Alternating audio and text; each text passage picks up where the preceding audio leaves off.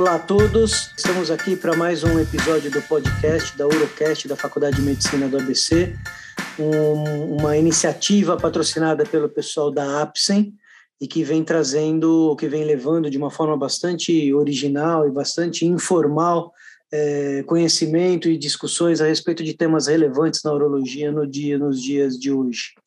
A gente tem dois monstros da urologia hoje para discutir um assunto que está super em voga, que é o tratamento cirúrgico da hiperplasia prostática benigna. Em primeiro lugar, eu gostaria de agradecer a presença do Dr. Paulo Sakuramoto. Dr. Paulo Sakuramoto é o chefe do grupo de uro geral da Faculdade de Medicina do ABC tem uma larga experiência com cirurgia prostática já há mais de três décadas. E de outro lado, a gente tem o Daniel Moser, é, que dispensa apresentações, conhecido de todos, que vem desenvolvendo um grande trabalho na área da cirurgia prostática, das enucleações, e que também tem uma, uma larga experiência com as novas tecnologias. Então, em primeiro lugar, gostaria de deixar aqui o meu agradecimento, dar um, um um boa noite para vocês. A gente está gravando à noite, mas o pessoal vai, vai acabar ouvindo isso em vários, em vários momentos do dia, esperamos. Então vamos lá. Sakura, é, a população que a gente que escuta a gente é, é, heterogênea, tem, tem o pessoal em formação, tem residentes tal.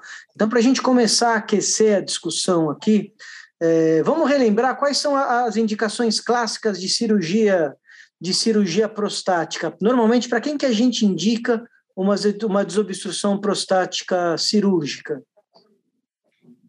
Essa desobstrução prostática, acho que a primeira coisa é a gente saber quem são realmente os pacientes que têm a obstrução e aqueles que têm problemas clínicos que aumentam a frequência da micção, que têm os problemas de armazenamento. Hoje de manhã, na nossa reunião lá da faculdade, teve, conversamos bastante sobre isso aí. E realmente, aquelas indicações clássicas, que são retenção urinária, infecção urinária, hematúria, insuficiência renal crônica ou insuficiência renal aguda, crônica, que é agudizado por obstrução, esses continuam até hoje. Modificou algum pouco esses conceitos, que na primeira retenção urinária, no passado, a primeira retenção urinária já era indicação de cirurgia. Hoje não é tanto, não é tanto mais, porque existem outras causas de retenção. Então, nós temos que afastar as causas de retenção funcional com a retenção causada por obstrução. Então, hoje mudou esse conceito um pouco, né? Quanto a cálculo, também é a mesma coisa. No passado, a gente achava que todos os cálculos que descem do ureter e que não são eliminados espontaneamente é porque tinham obstrução. Isso, esse conceito fica um pouco até hoje, mas esse conceito mudou. Tanto é que hoje, mesmo aqueles caras que têm uma próstata aumentada, ou senão que tem um fator obstrutivo, tirando o cálculo, mesmo sem mexer na próstata, eles continuam urinando razoavelmente sem ter que ficar mexendo na próstata. Então, esses conceitos mudaram. Então, os clássicos que é hematúria, infecção, retenção urinária, a, insuficiência renal, elas continuam, continuam até hoje ainda com algumas mudanças que acho que a maioria eh, vai, eh, no dia a dia, vai acrescentando. Não sei se deu para explicar. Não deu. Agora, Daniel, essa, essas, essas é, indicações clássicas, talvez dessas indicações, cálculo vesical seja uma indicação das que, talvez questionável hoje, uma vez só 30% dos pacientes recidivam litíase se tratados exclusivamente por cálculo e não por desobstrução, na verdade, não são a maioria dos pacientes que a gente coloca na mesa e acaba, e acaba operando. No seu dia a dia, quantos por cento mais ou menos dos pacientes vão para a mesa para desobstrução cirúrgica por uma indicação formal? E qual é a porcentagem de pacientes que você indica desobstrução por progressão de sintomas? Fala pessoal, muita alegria estar aqui com vocês, aqui nesse podcast aqui do ABC. É muito bom conversar com grandes colegas aí, o Paulo Sakuramoto, tá aí com o Caio Sintra. E, enfim, vamos falar um pouquinho do que, que a gente vive no nosso dia a dia, né? É, realmente essas indicações que o Paulo falou são entram muitas das indicações clássicas, né, onde não tem outro jeito, o paciente tem que ir para a mesa cirúrgica. Mas Caio, hoje eu vou falar para você sinceramente, o paciente chegar num ponto que já tem deterioração da bexiga, chegou com cálculo, é, nem vamos falar ainda, né? Se chegar com insuficiência renal, aí eu acho que nós chegamos tarde, né? Eu, ô, Caio, você sabe que eu vou falar de forma até mais contundente, eu acho que houve um, um atraso no diagnóstico, eu acho que nós não podemos deixar o paciente chegar nessa situação. Você falou muito bem, né, que progressão de doença. Então, o urologista ele está ali, não é só para fazer o toque e PSA para detectar câncer de próstata. Hoje eu vejo o papel do urologista muito importante na área da disfunção miccional, da próstata aumentada, né, também chamada de hiperplasia de próstata.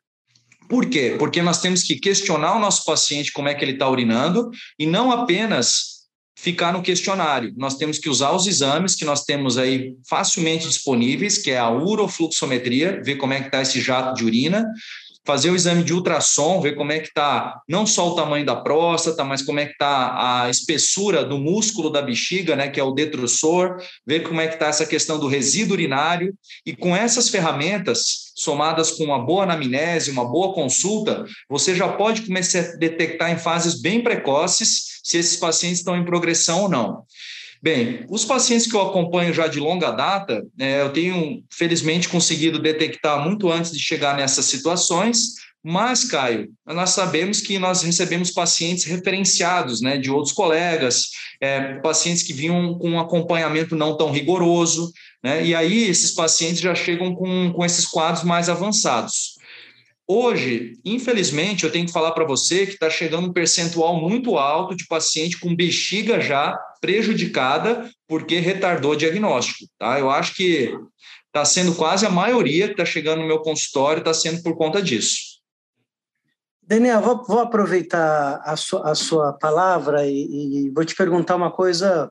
Quando conforme as, as tecnologias novas vão surgindo, ou as, os resultados vão saindo de uma forma geral, é, o urologista que está mais afastado de um grande centro, de um centro universitário, ou, ou, tem menos acesso a esse tipo de tecnologia, às vezes se sente numa situação desfavorável e tem, tem aquele, aquele aquela aziazinha de que ele eventualmente não está fazendo o melhor do seu para o seu paciente. Como é, como é que você encara a questão da disponibilidade dessas novas tecnologias? o que, que você diria para esse colega que está no interior, está numa cidade mais distante de um centro universitário, que não tem acesso às novas tecnologias ou não teve o treinamento em relação à enucleação é, prostática? É, você acha que esse camarada ele tem que se sentir dessa forma ou ele pode, de uma forma geral, continuar é, oferecendo para os pacientes dele a RTO de próstata ou o tratamento que ele já está que ele já está habituado a fazer.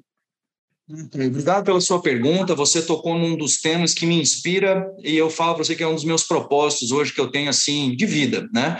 Porque eu nunca me conformei com tecnologias restritas, tá? Ah, essa tecnologia é só para grandes centros. Ah, essa aqui é só para quem foi ungido e pode realizar. Sabe que eu nunca me conformei com isso e eu sempre procurei formas da gente democratizar novas tecnologias, tá? Um exemplo é a enucleação de próstata. Nós sabemos que ela ficou aqui uma década praticamente parada, é, a tecnologia era pouco acessível, ainda é, né, a tecnologia laser, e eu comecei fazendo, vou dar o exemplo da enucleação, que é o que eu estou vivendo mais. E aí nós começamos fazendo enucleação de próstata com laser, home laser, na época que eu estava lá na Unicamp ainda, com o professor Dancona. Então, fiz lá a minha curva de aprendizado e saí fazendo nucleação com laser. Depois tive contato com energia bipolar, o Bipolep, e aí, Caio, foram quase 20 estados que eu percorri durante o ano de 2020 e 2021. Então, eu fui no Acre, eu fui é, em Porto Velho e mais outros, né, dezenas aí, inúmeros estados, e bem fora dos grandes centros, né? E o que eu posso falar para você? Hoje, o Acre, meus amigos de lá, o Fernando Assis, o Ettore, eles já estão lá na 60, 70 próstata fazendo enucleação. Então, para o colega aí que está em outras regiões do país, se você acha que você está numa região remota, olha, eu acho que mais longe que o Acre é difícil ter. Eles até brincam lá, Caio, que eles falam que o Acre não existe, mas eu fui lá e eu vi que existe e é bom. Então, ou seja, hoje, eu tive uma grande vivência que eu carrego aqui no meu coração. A urologia brasileira, ela é homogênea, ela é boa, ela é eficaz, colegas altamente competentes. Em todos os lugares que eu fui, eu não vi nenhum lugar que não tinha condição de se desenvolver. Basta quebrar, sabe qual barreira? Não é a curva de aprendizado, é a barreira mental. ver que você pode ir atrás. Então, essa palavra é de encorajamento, Caio, de quem viveu isso, de quem percorreu o Brasil. Então, assim, hoje está disponível. Hoje, SBU, podcast como aqui o ABC, todo mundo fazendo um trabalho fantástico, informação chegando em casa, está muito tranquilo para o colega correr atrás e fazer uma urologia de excelência do Iapoque ao Chuí, de leste a oeste, em qualquer lugar do nosso Brasil. Você, acho que você foi muito feliz nas suas colocações, Daniel. É, a gente sabe desse seu trabalho.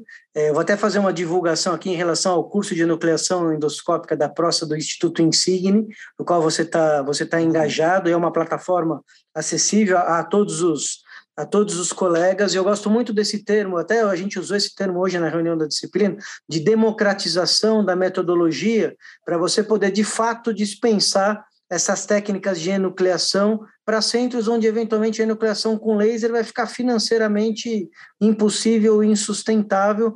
A gente está habituado a ter um material acessível, não existe necessidade de aparelhamento é, de estrutura elétrica em sala cirúrgica, de hospital, de nada disso.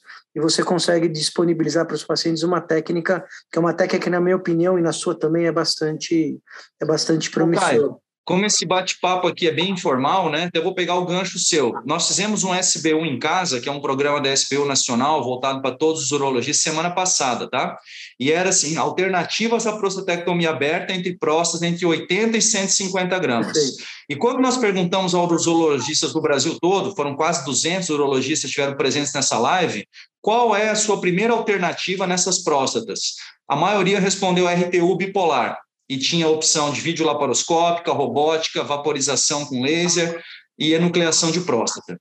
E na última pergunta, quando nós perguntamos se você tivesse acesso aos materiais, a treinamento, qual era a técnica que você optaria? Aí mudou, 42% optaram por enucleação de próstata, tá? Então o que, que a gente vê nisso? A energia está aí, que todo mundo usa, que é a energia bipolar. Você precisa só trocar uma alça e aprender a fazer a enucleação, que é o objeto do desejo, tá?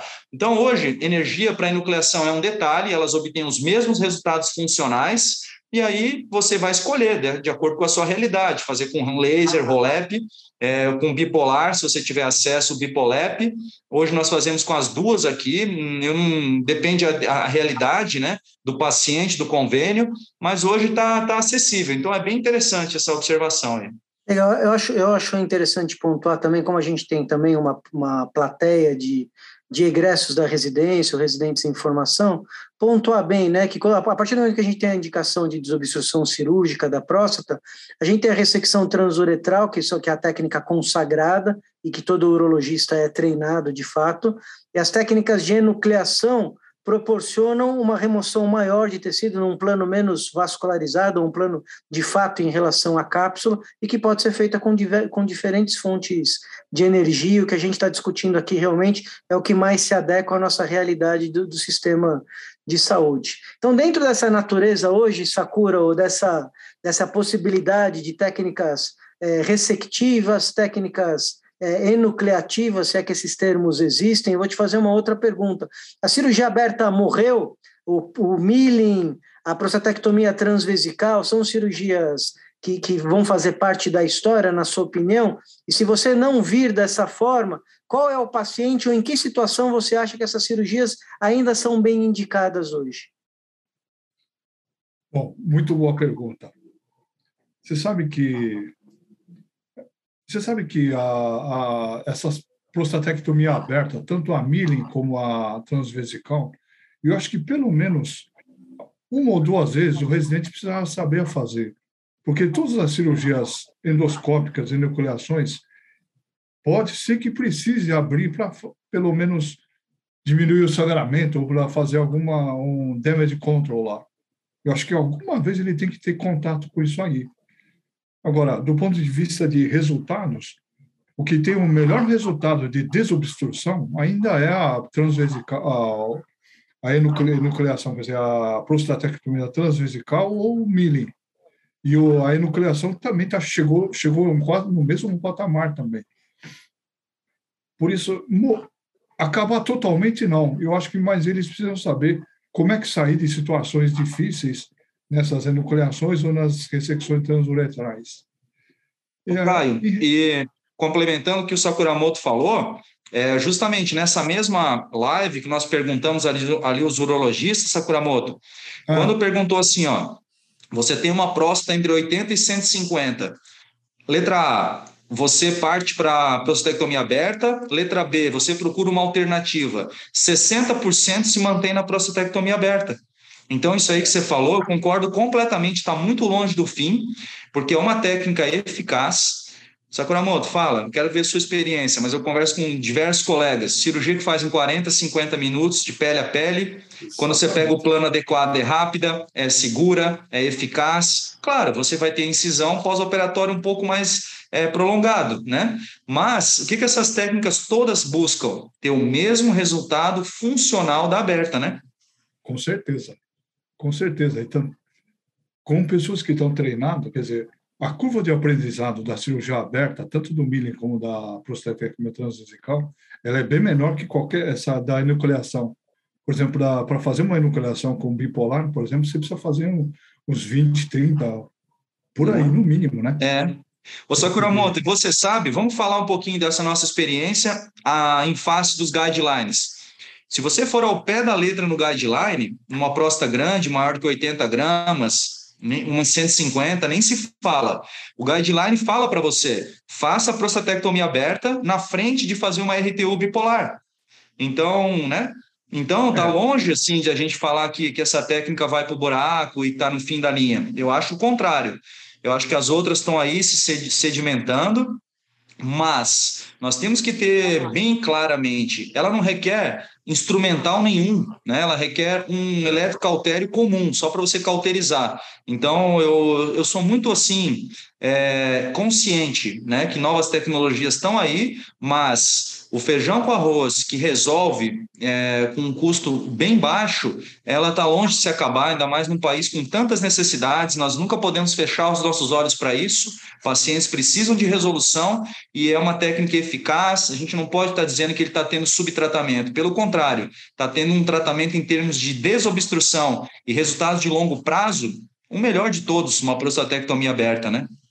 Então, de uma, de uma forma geral e resumida, até com um take-home message aqui, a gente pode dizer que as cirurgias abertas elas ainda são amplamente indicadas. O indivíduo que eventualmente não tem uma condição ainda de ter o treinamento, no sentido de tentar oferecer para o seu paciente uma técnica onde ele tem um, um grau de recuperação, de invasividade, de, de internação, de sangramento menor, ele não deve se sentir constrangido e nem é, deixar de indicar esse tipo de procedimento, mas a gente está inexoravelmente num caminho onde as técnicas enucleativas tendem a crescer e a ganhar espaço, sobretudo com a técnica de B-Rolep no nosso, no nosso meio, pela facilidade de acesso. Isso deve ser um movimento inevitável e progressivo para os próximos anos, ou para, os próximos grupos de residente, etc, etc. Vocês é, concordam com esse tipo de, de afirmação ou não? Perfeito, né? Com certeza. Agora, agora, o que, que é melhor? O Millen ou a PTV? Quando, quando, quando escolher por cada uma das técnicas? A gente sabe, eu não sei se o pessoal sabe, mas o Sakura tem uma experiência enorme, tem, tem um estudo comparativo em relação às técnicas. O que, que você acha? O que, que é melhor? Quando que a gente indica uma ou quando que a gente indica outra? Olha, quem fez, quem fez esse trabalho, fez o levantamento, foi o Arié, que vocês conhecem lá do Einstein.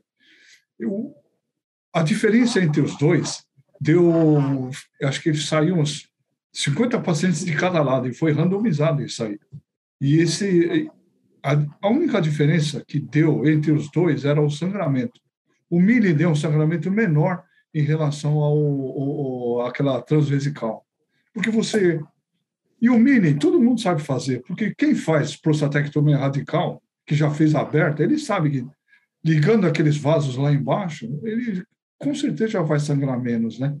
Então, o que a gente mais ou menos sabia é o que deu resultado nessa, nesse levantamento, nesse trabalho que o Arie fez, dos dois lados. Porque o tempo de internação, tempo de infecção, uh, incidência de infecção, tempo de internação, é, é, o, a melhora no fluxo, as coisas eram quase tudo semelhante, tudo igual.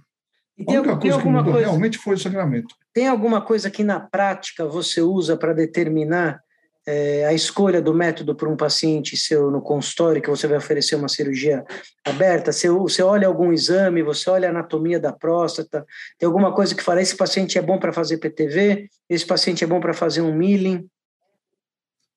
Olha, algum, um, o, o Pedro, que faz bastante também, ele fala que próstata muito, a próstata muito grande é melhor fazer transvesical.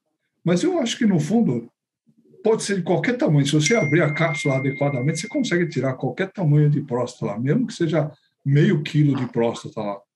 Como acho que o Marcelo Vroclaves, que ele uma vez operou, tinha quase um quilo de próstata lá. Era gigante, né? Ele até publicou esse trabalho ali, fez transvesical, porque menino não dá para fazer ali. O, o é como se fosse uma enucleação prostática aberta. Digital ou não? É, é, porque você tem um controle melhor do é. sangramento ali, você vai é. no planinho e vai soltando. Vai soltando e você abre na cápsula, né? Naquela, naquela a meio centímetro, um centímetro do, da borda do, da próstata, você abre lá até aonde você pode ir lateralmente, você, dá os pontos lateralmente para que a cápsula não rasgue não mais rasgue, lá para baixo. É, esse é o, esse é o truque para você não rasgar muito lá. Normalmente o pessoal, tem um pouco, o pessoal tem um pouco mais de medo de fazer o milling quando o lobo mediano é um pouco maior, por conta da questão é. dos meatos, né? Mas a hora que se você for de forma regrada ali, soltando devagarzinho, você consegue é, individualizar esse plano ou essa anatomia de uma maneira bem, bem clara. Sim, sim, dá para fazer isso aí. E o, o milling, você pode deixar a sonda menos tempo, mas enfim, a gente acaba deixando os tempos iguais aí para os dois lá. E cistostomia? Você faz, deixa cistostomia ou não deixa a cistostomia? No milling, não. E na no PTV? No, na PTV, às vezes, deixa por causa do sangramento. PTV é mais emocionante, de uma forma geral, Geralmente é. Você, você, concorda, Daniel? Quer fazer alguma, alguma observação, algum comentário é, para essas técnicas mais clássicas de desobstrução infravesical? Ah, eu vim lá da escola da Unicamp, né? E lá a nossa técnica era PTV, é, é, milling, né? Nós fazíamos milling. E eu sempre fui um fã número um. Eu adorava milling e eu gostava muito assim de fazer porque buscava sempre o plano capsular, e aí não sangrava mesmo, né? Quando você acha o plano capsular, não sangra. E isso é muito legal porque remete à enucleação, então vou fazer esse paralelo. Na enucleação, muita gente tem medo né, da enucleação de perfurar a cápsula, mas é pelo contrário. Quando eu vou ensinar, eu falo, cuidado para não entrar no adenoma, que aí você vai ter sangramento e vai se perder. E a mesma coisa da aberta, né? Então, na, na aberta, eu adorava fazer o milling, achar ali o plano bonitinho, é, era uma cirurgia super gostosa de fazer, tranquila, e eu tinha uma, uma particularidade, eu não sei como é que vocês fazem, o Sakamoto, Sakuramoto tem muito mais experiência que eu. É, Para abrir a cápsula, eu abria no cautério, abria quente, já ia fazendo uma hemostasia desses vasos, dava uma dobradinha na ponta do cautério e, Essa tipo uma unha, já ia encontrando o plano é. ali com o próprio cautério. Ou seja, isso aí eu estou falando lá no início da residência, eu nem pensava em nuclear, mas eu já ia fazendo uma enucleação ali elétrica né, no paciente. Então, realmente uma cirurgia que eu gosto. Eu concordo 100% que o residente tem que sair formado para isso. Teve um dia, Caio, nessas andanças, eu fui fazer uma cirurgia de enucleação endoscópica e aí é, já era bem tarde, um material não ficou esterilizado e o pessoal ficou lá naquela, ah, poxa, vai mandar para casa, vai deixar para a próxima. Eu falei, não, não, não, vamos fazer aberta. Pô, eu mesmo fui lá, fiz, né? O pessoal que está ouvindo aí foi lá em Sorocaba, eles vão lembrar desse episódio. Era a quarta do dia, mais ou menos, e nós fizemos aberta, sem sangramento. Ele só ficou com a sonda mais tempo e, e teve que ir lá tirar os pontos depois. Mas, sem dúvida, é uma técnica que eu admiro, gosto e tento todo dia igualar ela na enucleação endoscópica. Legal. Então não existe demérito nenhum, muito pelo contrário, né, em oferecer o que a gente tem de melhor para os pacientes. Eu vou entrar numa, numa outra área de interesse aqui agora, que tem ganhado corpo é, é, mais recentemente. Vou falar primeiro a respeito de uma fazer uma pergunta, primeiro a respeito de uma questão uma questão na minha opinião ainda um pouco polêmica. É, e queria ouvir a opinião de vocês. Depois vamos falar sobre as coisas mais comentadas do momento aí, é, das técnicas minimamente invasivas para o tratamento de HPB, qual o lugar dessas técnicas, o que, que a gente pode realmente esperar disso a médio e longo prazo. Primeiro você, Sakura, eu queria ouvir sua opinião pessoal, porque aqui a ideia realmente é fazer um bate-papo informal e pessoal e trazer as nossas opiniões, porque é isso que vai agregar conhecimento para quem está para quem está ouvindo. O que está no papel, todo mundo pode parar e ler, ir atrás e estudar. Qual é a sua opinião real a respeito da embolização prostática?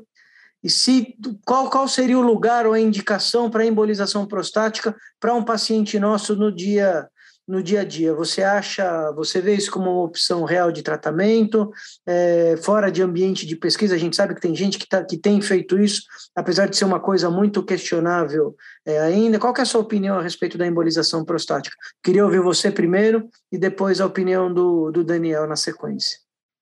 Ah, então eu vou falar, eu vou falar uma coisa que o próprio radiologista me falou.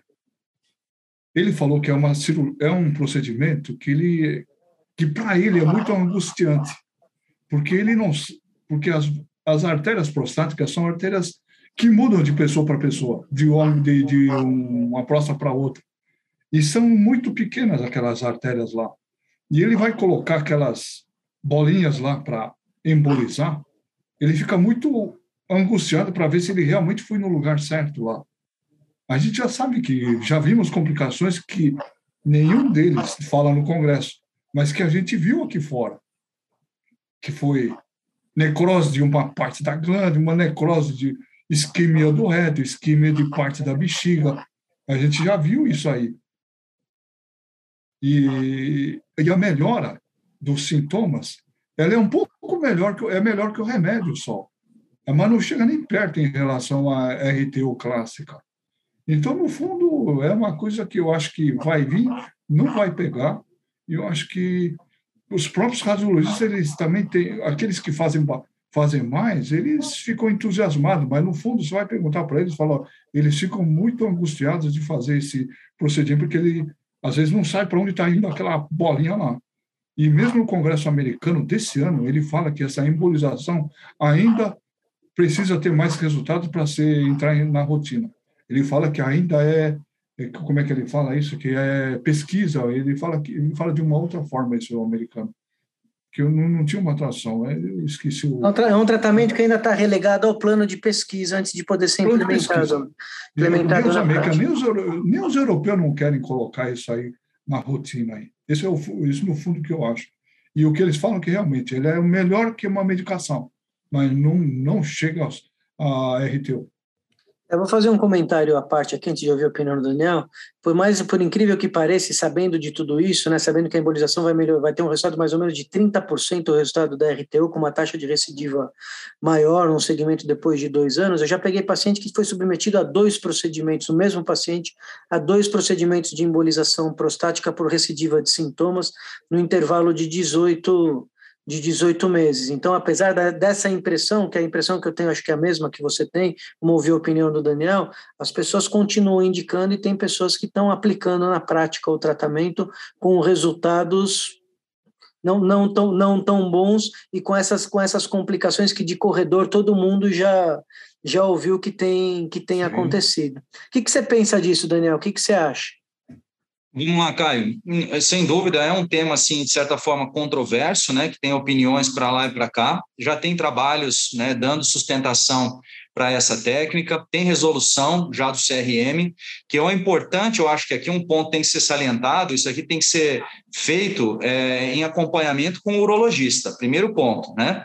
É, a Sociedade Brasileira de Urologia não vê com bons olhos quando o próprio radiologista, me desculpem se estão nos ouvindo, é, faz totalmente a propaganda, assume o paciente, vai para esse procedimento sem um acompanhamento. De perto, eu falo, não ter só um, um, um urologista testa de ferro lá que fale, ah, ele está aqui junto. Não, mas alguém que vá junto, avalie esse paciente junto, possa orientar esse paciente também dos prós e contras. Então, eu acho que isso aí, é, como defesa profissional, como é, coordenador do departamento de, de HPB da SBU, nessa gestão aqui do Canaline, a gente tem que pontuar isso daqui.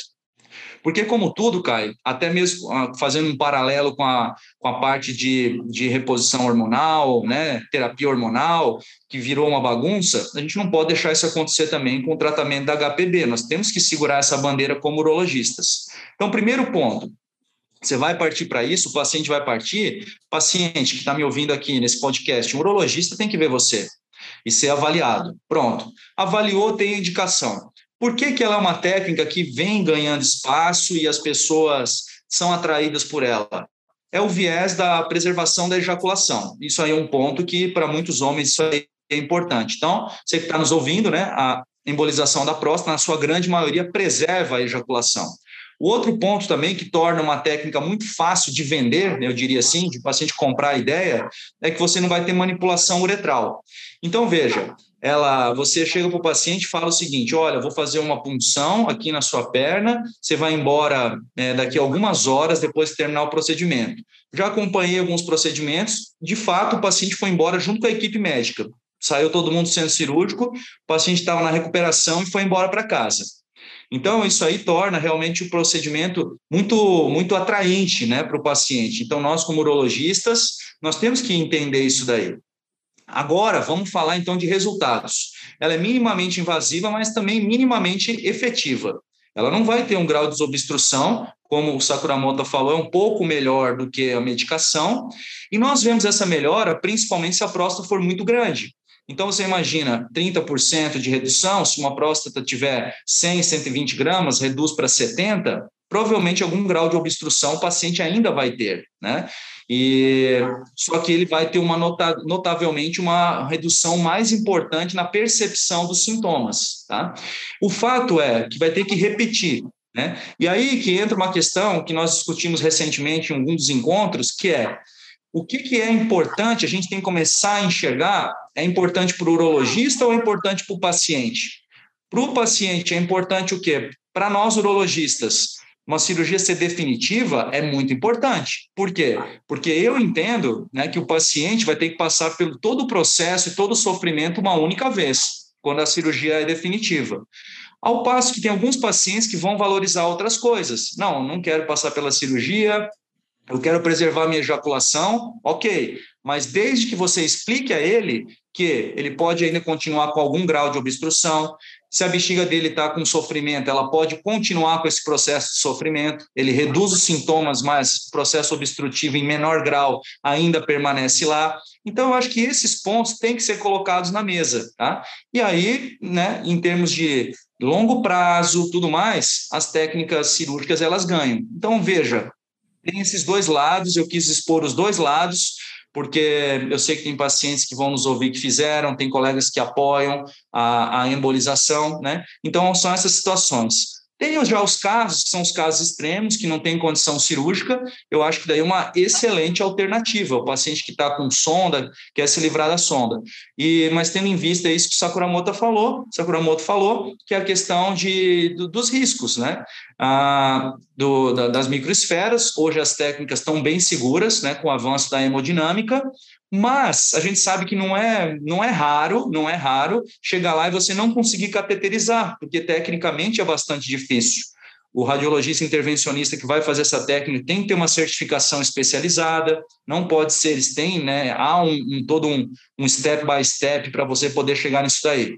Mas é isso, cara. É fácil, eu acho, hoje de você convencer o paciente a fazer, né? É muito fácil depois de você dar a explicação ou desculpa ou qualquer palavra que você quiser usar que não funcionou, afinal de contas era minimamente invasiva, podia não dar certo, e depois você vai mandar para o urologista, caso dê alguma complicação ou não funcione. Por isso que o urologista tem que estar desde o início de todo o processo. Excelentes colocações, Daniel. Acho que a questão do alinhamento de expectativa, né? E a honestidade na hora de tratar o que você pode obter de cada método para aquele paciente é uma questão absolutamente fundamental e que infelizmente em muitas situações vem se perdendo dentro da prática da prática médica, né? E o nosso papel fundamental é, dentro da universidade, dentro da sociedade, é reforçar que essas questões são alicerces básicos do manejo de qualquer de qualquer é. situação. Ó, posso falar um caso de hoje? Eu gosto de falar caso da vida real. O que você Hoje quiser. foi bem legal. Você sabe que eu defendo ali a nucleação endoscópica, né? Então, agora, a enucleação robótica também entrou é, no guideline americano, né? Então, muito bem, aí me ligou um paciente hoje, né, um, um amigo do paciente, na verdade, que queria que ele fizesse endoscópico, aí ele falou para mim assim, ah, eu vou fazer, ele vai fazer robótica. Tá, legal, é uma outra alternativa, o colega ótimo cirurgião, e aí, conversando com ele, ele falou, eu falei assim, ó, por que, que você, Daniel, falaria que, que, que, vale a pena fazer endoscópico? Eu falei, ah, foi explicado para você que vai ter um acesso à cavidade abdominal e, ah, enfim, vai trabalhar perto de alças intestinais? É, não, não foi. Falou que vai fazer quatro furinhos e beleza. Falou que vai abrir sua bexiga? Não, não falou que vai abrir a bexiga. É, falou que pode ter deiscência, é, pode ter é, deiscência da, da sutura, pode ter herniação. Essa semana um colega me mandou um caso, né, de uma herniação de portal, que é super comum. Então, foi isso que você falou, Caio. Tem que ter alinhamento da expectativa, tem que falar os prós e os contras, mesmo na enucleação endoscópica. Eu tenho que falar para ele que tem risco de incontinência transitória, que vai se minimizando com o vencimento da curva de aprendizado. Mas a mensagem aqui, para quem está nos ouvindo, é isso: ser transparente, falar prós e contras, para você também decidir com o paciente e não só vender um produto, que a medicina hoje está muito mercantilizada, né? Infelizmente. Perfeito. É, quando, acho que a robótica de hoje é o laser do passado em termos, né? Porque o paciente ele vai, ele vai atrás do laser, ele quer o laser. O laser para ele significa modernidade e, e bons resultados. E hoje, quando você fala robô, o paciente automaticamente associa isso à modernidade e bons resultados, e a gente sabe que em algumas situações isso é verdade, em outras situações isso pode ser e deve ser discutido em relação aos prós e contras quando você tem uma gangorra, uma balança desse tipo de, desse tipo de situação. Foi perfeito. Então, agora vamos colocar na, na posição de paciente, né? Pô, olha quantas técnicas que tem, né? Então, realmente, assim, é bem difícil, eu acho. Por isso que pode vir a técnica que for, mas mensagem agora para o paciente que está nos ouvindo. É, você tem que achar um médico que você pode confiar.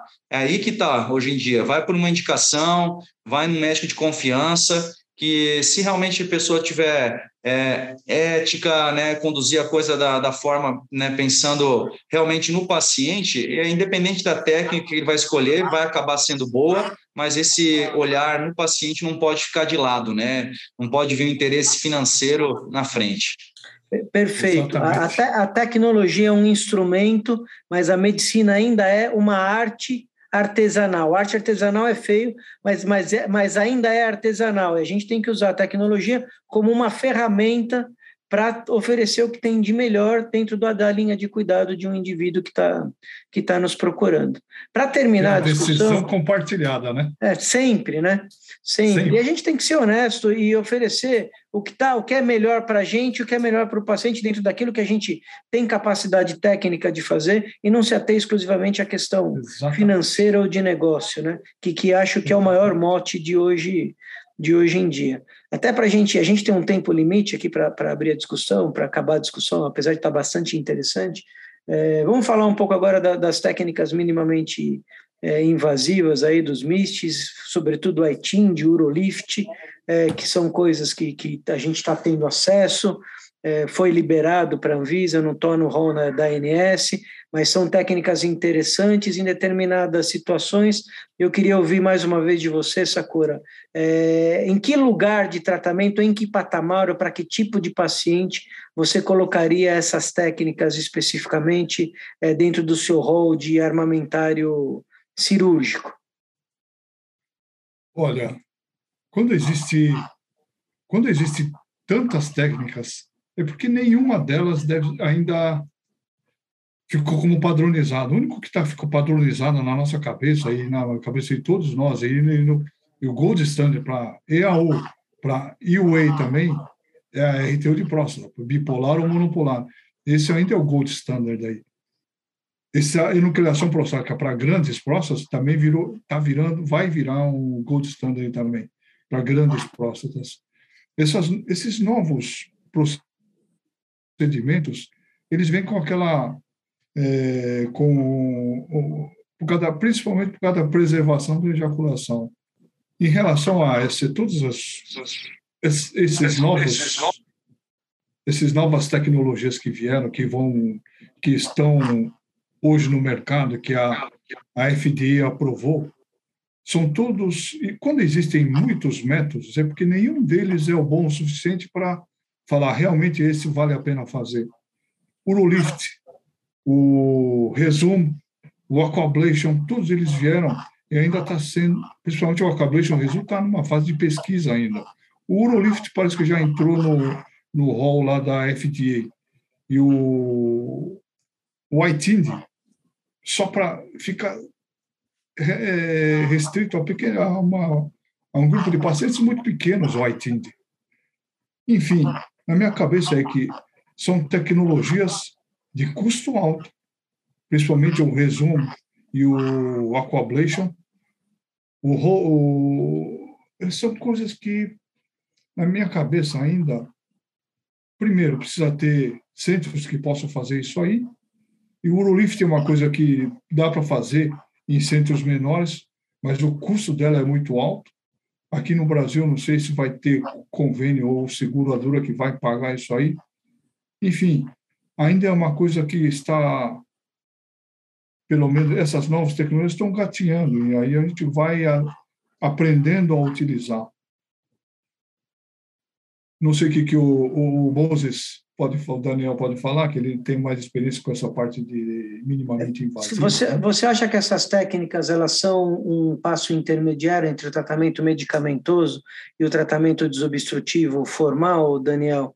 É, como é que você vê o posicionamento desses, desses novos devices aí? A gente já tem o Urolift disponível, tem o iTind disponível, a questão do custo ainda é um grande um grande problema. A gente está acumulando experiência com esses com esses aparelhos. A experiência também está evoluindo no mundo, né? Em relação ao Urolift, o lobo mediano era um problema. Hoje, apesar de ser uma advanced technique para quem para quem faz, precisa ter uma expertise, o, o lobo mediano está sendo estudado como já sendo uma contraindicação relativa para aplicadores para aplicadores treinados? Como, como, é que você vê isso hoje, já que a grande febre do momento é, é a coisa mais discutida e mais falada é, nos, últimos, nos últimos congressos, sobretudo na AUA?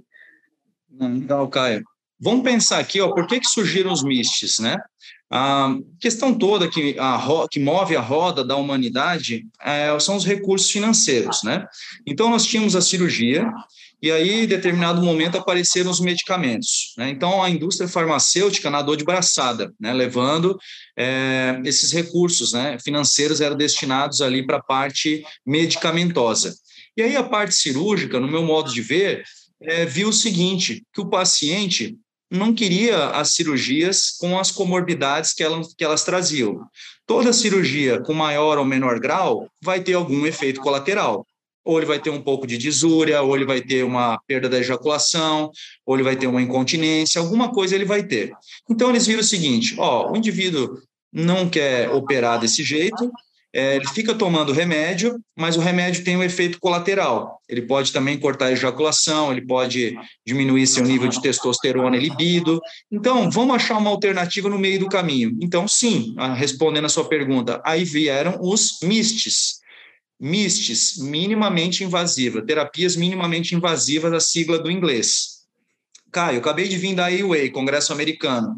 Está uma verdadeira febre lá nos Estados Unidos a questão dos MISTs.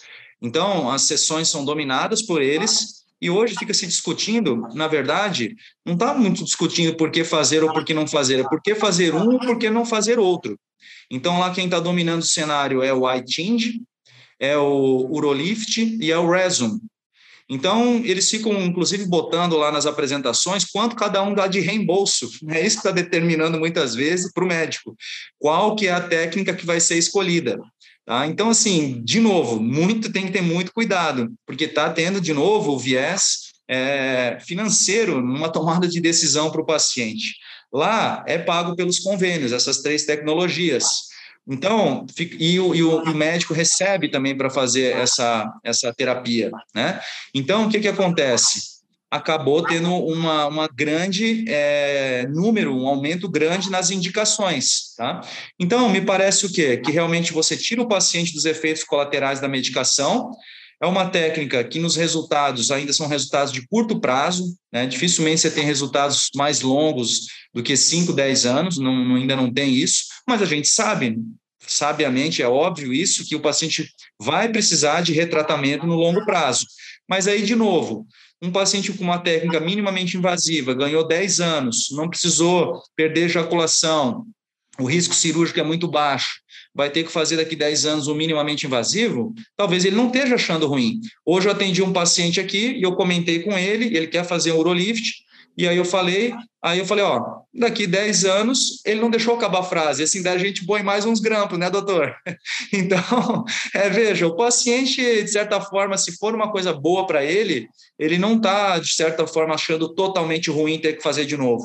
Por que, que eu estou falando isso? Um médico que defende muito a enucleação. Né? Nós estamos falando aí de próstatas menores, né? eu acho que é muito eficaz em próstata até uns 60, 70 gramas, que pode ser bastante obstrutivas, e talvez nós temos que começar a olhar também, nos colocarmos do outro lado da mesa, né? É, com esses benefícios que as minimamente invasivas trazem. Eu vou fazer uma última pergunta aqui, a pergunta capciosa, talvez. É, na prática de vocês, operar ou desobstruir um indivíduo de 65, 70 anos de idade, será que a disfunção ejaculatória é tão impactante assim? É, a, a ponto, por quê? Porque há 10, 15 anos atrás a gente praticamente não falava disso. E agora a gente fala muito disso. Será que ela se tornou importante ou ela virou importante porque apareceram essas tecnologias e é uma justificativa para você eventualmente indicar e fazer a roda financeira da, da história da medicina girar. O que, que você acha, Daniel? Ah, cara, eu acho o seguinte, muita coisa mudou, né, do, de quem tinha 65, 70 há umas duas décadas atrás e quem tem 65, 70 hoje. Então, começa como que a gente encara um envelhecimento, tá? Então, hoje, 65, 70, você está inteirão, né? Então, você está se cuidando mais, você chega numa outra condição nessa idade, é, talvez chegue maior percentual sexualmente ativo, tá?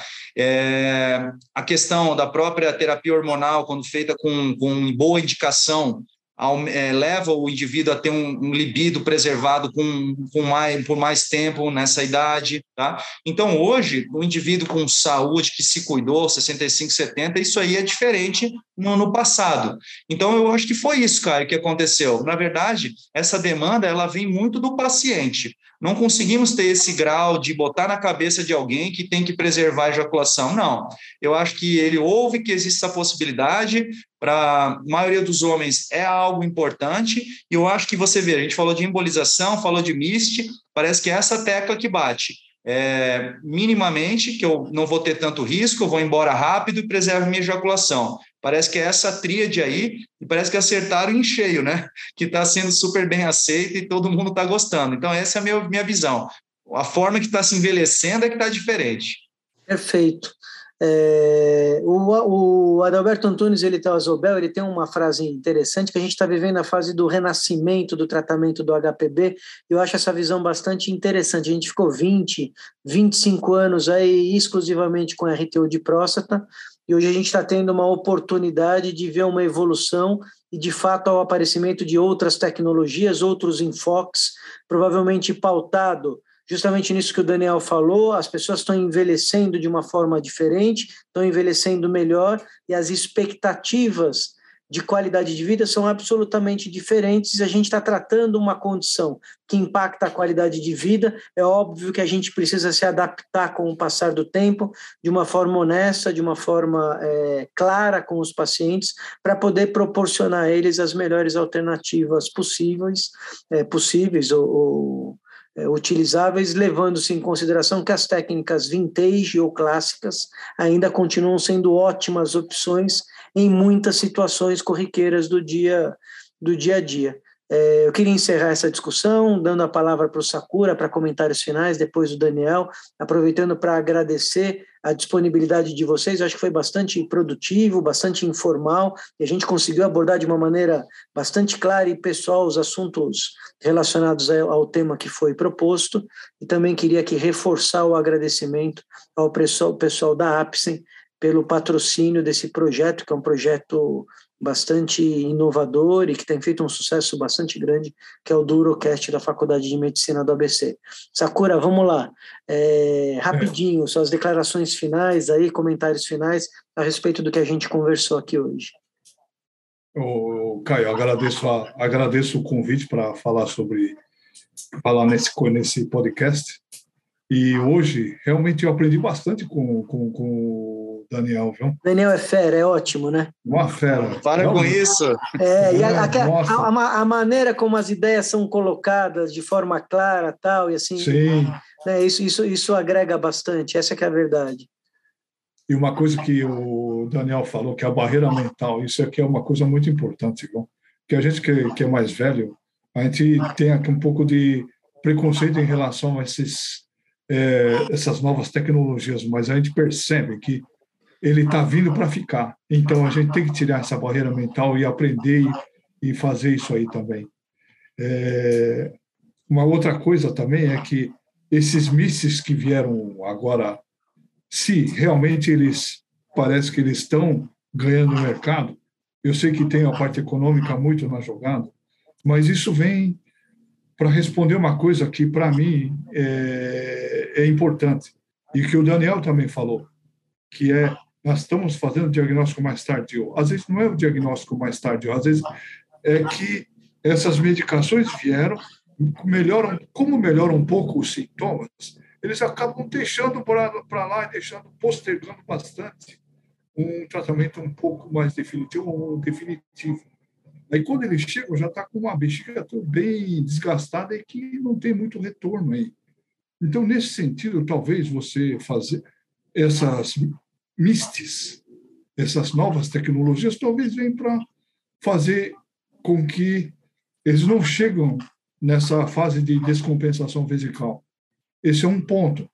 O outro ponto é que ninguém está dando muita bola, mas teve um trabalho, foi recente, acho que foi no começo do ano que saiu, é sobre os cardiologistas que falam sobre os alfa-bloqueadores que os pacientes tomam a longo prazo. Uns 10 anos, mais ou menos. Eles levantaram 10 anos de tratamento com alfa-bloqueador. Eles viram que a, a insuficiência cardíaca tinha uma incidência maior nesses pacientes que tomavam alfa-bloqueador. Então, eles começam a duvidar se vale, a, se não é melhor a gente trata antes para ir parar com esses alfa-bloqueadores. É uma coisa que ficou na nossa cabeça esse ano aqui. Então, essas novas tecnologias que vieram para ajudar nesse ponto, talvez para parar com a medicação, talvez seja uma coisa boa. Eu acho, eu acho que você tocou num ponto interessante. Né? A gente agora também está parando para ver as complicações relacionadas aos tratamentos medicamentosos de longa data em disfunção miccional de uma forma geral, né? seja na área Exatamente. da cardiologia, da, da área da neurologia, da geriatria e tal, e talvez a gente precise de fato revisitar o momento adequado de retomar essa questão da atuação urológica desobstrutiva de fato. O que se fazia na década de 80, que se deixou de fazer, e talvez agora a gente consiga encontrar um meio termo, um ponto de equilíbrio entre tratamento farmacológico e tratamento cirúrgico, sem dúvida nenhuma, os MISTs abrem uma perspectiva enorme nesse sentido, e no sentido de que as pessoas hoje observam e encaram o envelhecimento de uma forma, de uma forma diferente. Daniel, suas palavras finais, por favor. Queria te agradecer. Você é um cara genial, a gente gosta da maneira como você Obrigado. coloca, um cara que se dedica. Acho que você tem um enorme valor nesse posicionamento de democratização das técnicas de enucleação. Essa bandeira você levantou já faz tempo, você se dedica para fazer isso, você de fato está conseguindo fazer isso, e isso tem um valor inestimável, sobretudo num ambiente como o nosso, com todas as dificuldades de manejo e de trabalho que a gente encontra no dia, no dia a dia. Então, eu queria deixar aqui pública a minha admiração, oh. o meu respeito por essa por esse trabalho que você tem desenvolvido e sobretudo pela forma clara com que você coloca suas ideias e a sua larga experiência nesse tipo de, de paciente e de tratamento. Por favor, suas últimas palavras. Não vou falar de próstata, né? então agora no final quero falar umas coisas extra off-roads, né? Agradeço as suas palavras, né? E agradeço a Deus que tem dado é, ânimo para seguir em frente. Acredito que o princípio da sabedoria é o temor ao Senhor e eu quero deixar publicamente isso que eu acho que é bacana, que você tem que ter inspiração, propósito e isso realmente é o que me move. Eu acho que é importante é, as pessoas saberem disso, né? Propósito levar, não sei, uma inquietação, que as pessoas tenham acesso, que os pacientes possam ser beneficiados. E isso aí está dando um, um, grande sentimento que vale a pena. Então fica essa mensagem aí, você que está terminando a residência, busque um propósito para a sua vida na urologia, que você vai ser bastante feliz, tá? É, Caio, em 2019, você sabe que eu saí de Campinas depois de 20 anos aqui, mudei para São Paulo. E a transição não é fácil, né? Quem é paulistano sabe, trânsito, né? Até ter pouco trânsito na pandemia me ajudou, mas eu quero fazer aqui publicamente também. Uma das coisas que foram marcantes na minha vida, você nem sabe isso que eu vou falar agora, mas foi o convívio que eu pude ter com o pessoal da Faculdade de Medicina do ABC. Você sabe que nós abrimos um centro de função miccional da Rede Dor, lá na região, e com isso eu tive contato com pessoas que eu nunca tinha tido. Professor Sidney Glina, o Marcelo Vroklavski, o Oséias, a Maria Cláudia, você. E eu queria parabenizar a escola de líderes que essa Faculdade de Medicina do ABC criou e cria todos os dias. Veja você, a forma que você conduz, todos esses caras, então são pessoas fantásticas. E eu estou extremamente feliz de participar. Primeira vez uma iniciativa que eu estou participando aqui com a ABC. Maria Cláudia me convidou para uma reunião de vocês, eu não pude ir, mas eu já estou na minha agenda, tá? Então essa é uma mensagem final. A segunda que eu queria deixar é para esse de novo, para os urologistas que estão chegando aí é, não deixe de ouvir o paciente, tá? Porque hoje é, o paciente está sendo pouco ouvido. Ele chega na consulta e a gente quer despejar nele a nossa ideia, a nossa conduta. E quando eu caiu minha ficha, não foi desde sempre, não. De um tempo para cá caiu minha ficha. Eu comecei a ouvir o paciente, eu comecei a ter mais satisfação profissional. E o terceiro é não não se deixe ceder à pressão do sistema.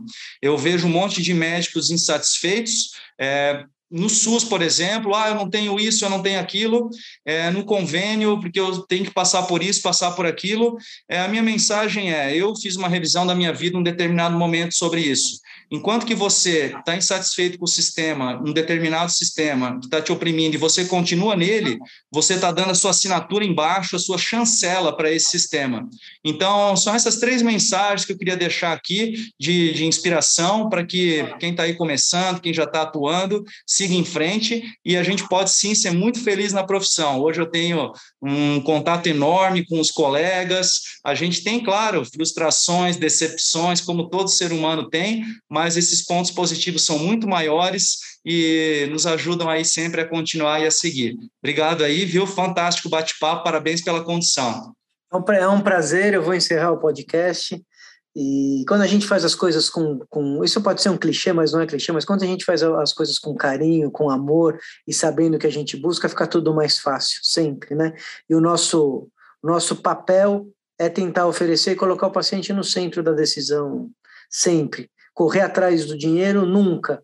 Né? O dinheiro é consequência, não é o nosso objetivo principal e talvez essa seja a, a mensagem mais importante que a gente pode deixar para o pessoal mais novo aí o dinheiro não vai não vai fazer grandes diferenças mas você fazer a coisa certa colocar a cabeça no travesseiro e dormir com a consciência tranquila faz uma diferença brutal um dia após o outro tá bom muito Sim. obrigado acho que valeu foi super super produtivo e espero é, vocês para o próximo podcast. Nós esperamos vocês para o próximo podcast da Faculdade de Medicina do ABC. Obrigado a todos.